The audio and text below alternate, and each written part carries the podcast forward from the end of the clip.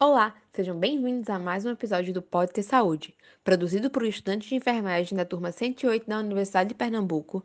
Eu sou Laura Najosa e hoje abordaremos um tema bastante interessante. Trata-se da temática obesidade como fator de risco para as doenças cardiovasculares.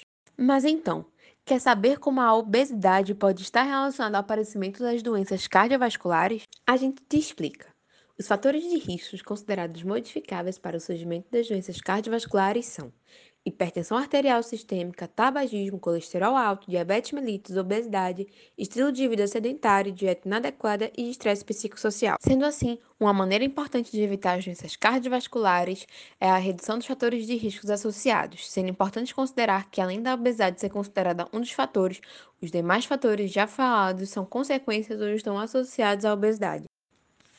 Esse foi o nosso podcast sobre obesidade e fatores de riscos cardiovasculares. Esperamos que você tenha gostado das informações e para mais conteúdos como esse, fique ligado. Até a próxima!